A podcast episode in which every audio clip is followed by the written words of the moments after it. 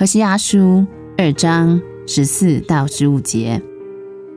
后来我必劝导他，领他到旷野，对他说安慰的话。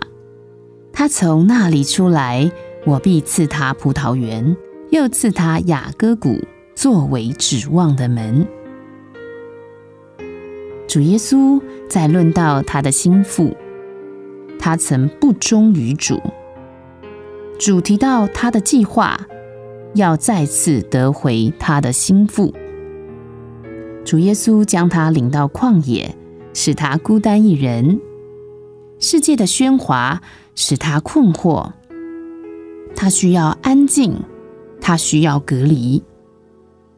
在旷野中，他可以脱离现在困扰他、迷惑他的事物，他可以有时间恢复理智，认识自己的错误。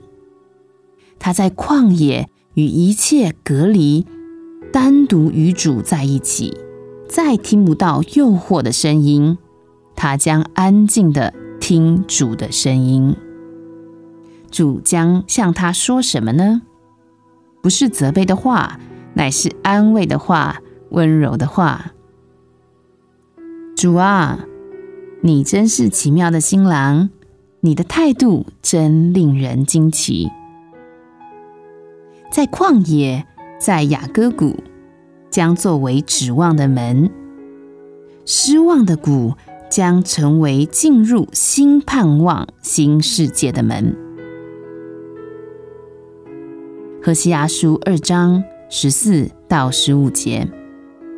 后来我必劝导他，领他到旷野，对他说安慰的话。他从那里出来，我必赐他葡萄园，又赐他雅各谷作为指望的门。